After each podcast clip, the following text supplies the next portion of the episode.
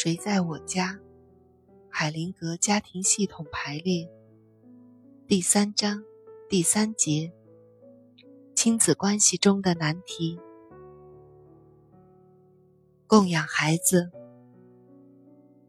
问：在我们的诊所里，我们处理过很多孩子有问题的家庭，父母分别告诉孩子一些不同的事情。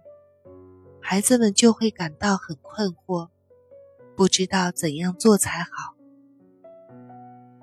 海灵格说：“当父母养育孩子有麻烦的时候，通常可能是由于他们的系统价值观、目标和重心不能协调一致。在这种情况下的解决办法，就是要在他们双方共同的系统中。”公平地体现双方原生家庭的价值观，共同的系统要比每一个原生系统更具有包容性，并且在某种意义上，伴侣双方都必须放弃他们原生家庭的价值观。这些做起来很困难，因为在这种情况下，双方都会觉得愧对自己原来的家庭。如果他们相信某一种价值系统是正确的，而另外的是错误的，就会让这个过程更加困难。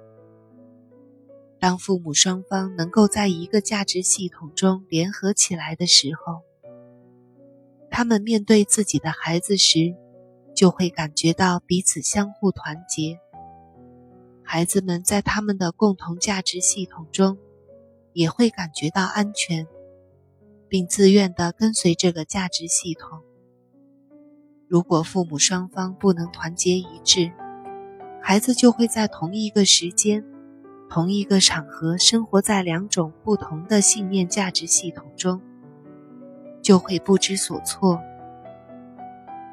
有一对父母问我，他们应该怎样对待女儿的行为？母亲觉得。有责任要对女儿的行为有所限制，但是她觉得丈夫并不支持这一点。我建议，在抚养孩子时，需要考虑三点：第一，父母双方会根据从自己的家庭中得来的经验教训，来考虑什么对孩子有益；第二，对父母双方的信念。孩子会不分青红皂白的全盘接受，并跟随之。第三，在养育孩子时，当父母中的一方否决另一方的价值时，孩子会自动的和非主导方结成统一战线。接着，我让他们注意一下，从哪一方面能看出他们的女儿爱他们，如何爱他们。他们俩面面相觑，随即眼前一亮。我提议，父亲应该找时间让女儿知道，当他对母亲好的时候，自己是何等的高兴。私生子问：“您说父母不应该把他们亲密生活的细节告诉孩子？我处理过一些父母。”他们并没有把自己的孩子是非婚生的，是私生子告诉孩子。我觉得这对那些孩子并没有什么好处。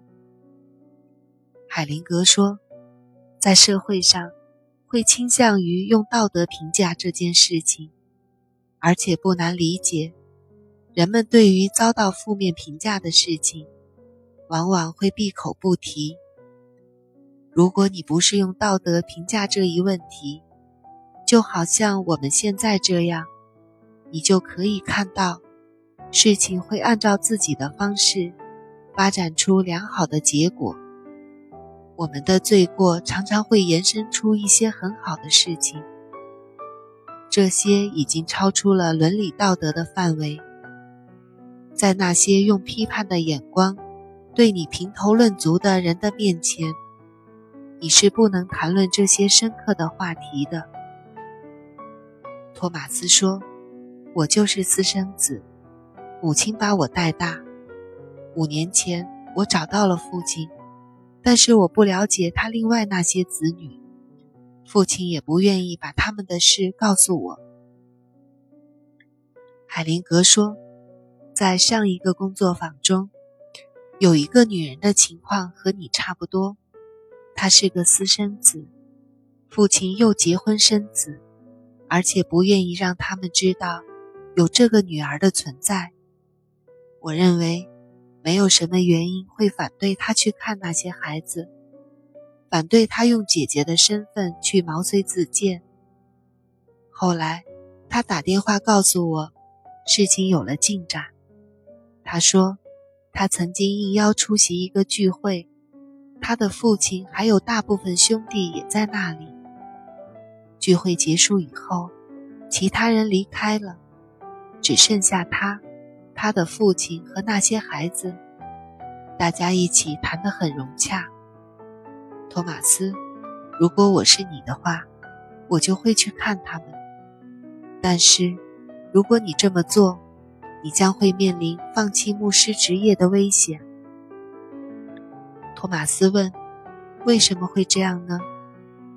海灵格说：“最常见的崇拜上帝的动机。”就是崇拜者缺少父爱，崇拜者在寻求父爱。所有一切都是源于耶稣。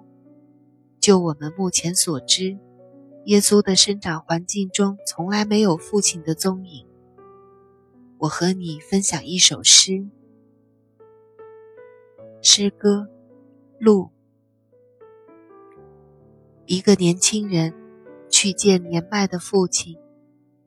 他对父亲请求：“请您祝福我，在您离开之前。”父亲回答：“我的祝福是，在求知的路上，我会陪你一段。”